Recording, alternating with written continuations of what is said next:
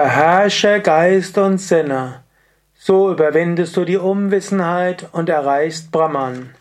Kommentar zum 367. Vers von Shankaracharya Vivekachudamani.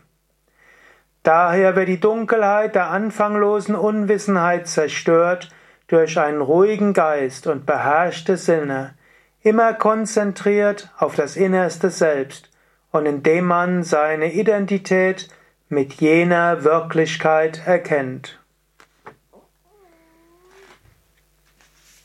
Erkenne deine innere Identität mit der höchsten Wirklichkeit.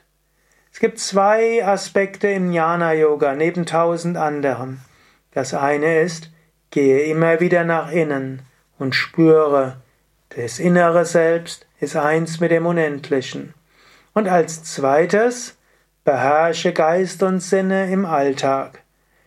Um Gott zu erfahren, um Brahman zu erfahren, Selbstverwirklichung zu erfahren, gilt es, an deinem Geist zu arbeiten.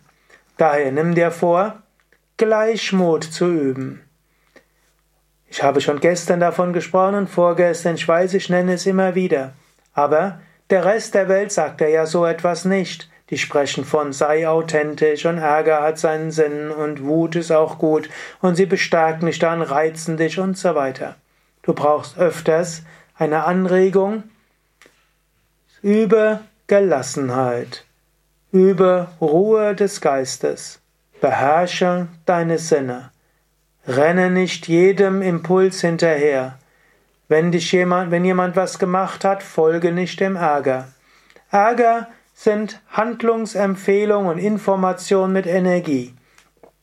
Sage okay, danke dafür.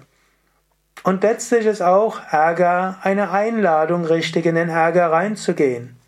Folge ihr nicht. Wünsche sind Handlungsempfehlungen mit Energie.